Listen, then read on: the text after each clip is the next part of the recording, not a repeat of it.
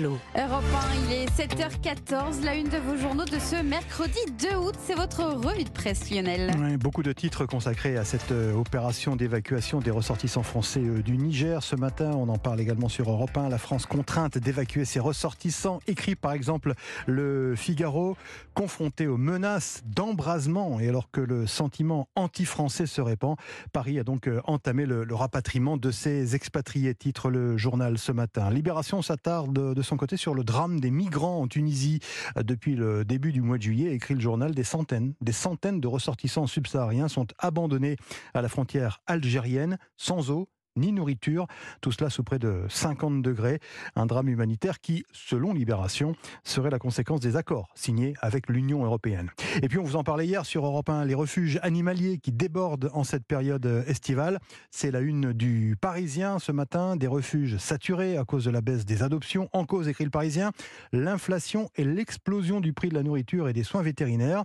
Et si certains se serrent la ceinture pour leur animal de compagnie, en région parisienne, figurez-vous que 7% des propriétaires d'animaux avouent avoir dû se séparer de leurs compagnons, tout simplement pour des raisons budgétaires.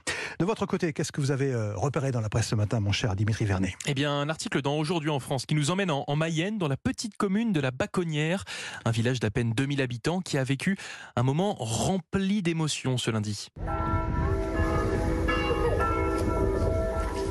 Ce que vous entendez, ce sont les derniers sons de cloche de leur église. Oui, les derniers, puisque dans la foulée, eh bien, cette église a été détruite. Non. Et oui, l'édifice religieux vieux de 150 ans a été démoli sous les yeux remplis de tristesse d'une centaine d'habitants.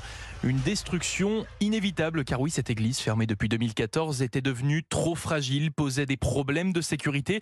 Il fallait donc euh, la rénover, vous allez Ouais. me dire. Eh bien, malheureusement, cette église n'était pas classée monument historique et Ah donc la facture était à la charge de la commune, sauf que les travaux étant estimés à 7,2 millions d'euros, Ah soit 7 fois le budget annuel du village, hein, Ah le conseil municipal n'a pas eu d'autre choix que de démolir la bâtisse. Alors forcément, cette situation, euh, elle interroge, notamment sur la préservation du patrimoine religieux français, surtout quand on sait que sur le territoire, plus de 5000 églises non classées monuments historiques sont en état de délabrement avancé. Si rien ne se passe, cette scène vécue en, en Mayenne ce lundi risque de se répéter encore et encore.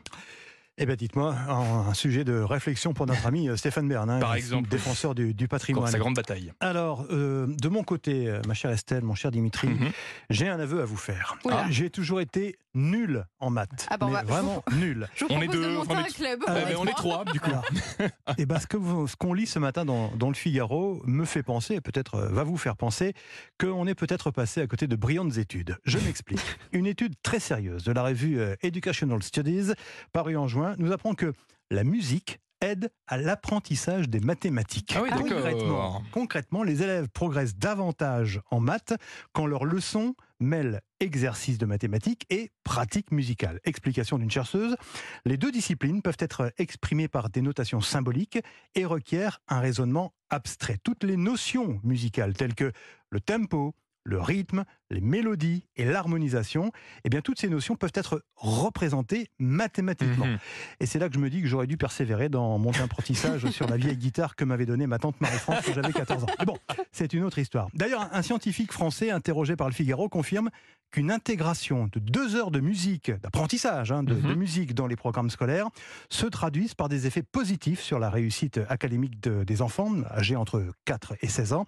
Parce que selon le, le chercheur, eh bien tout simplement, enfin tout simplement, entre guillemets, hein, les zones du cerveau activées par la musique le sont aussi par les mathématiques. C'est passionnant, je vous le conseille cet article. Petit article, hein, c'est pas c'est pas énorme, c'est pas une, une étude euh, très longue, mais euh, lisez cet article, la musique qui aide Ça à des l'apprentissage des, des Oui. mathématiques à lire dans, dans le Figaro ce matin. Voilà, voilà pour l'essentiel de ce que vous retrouverez ce matin dans vos quotidiens.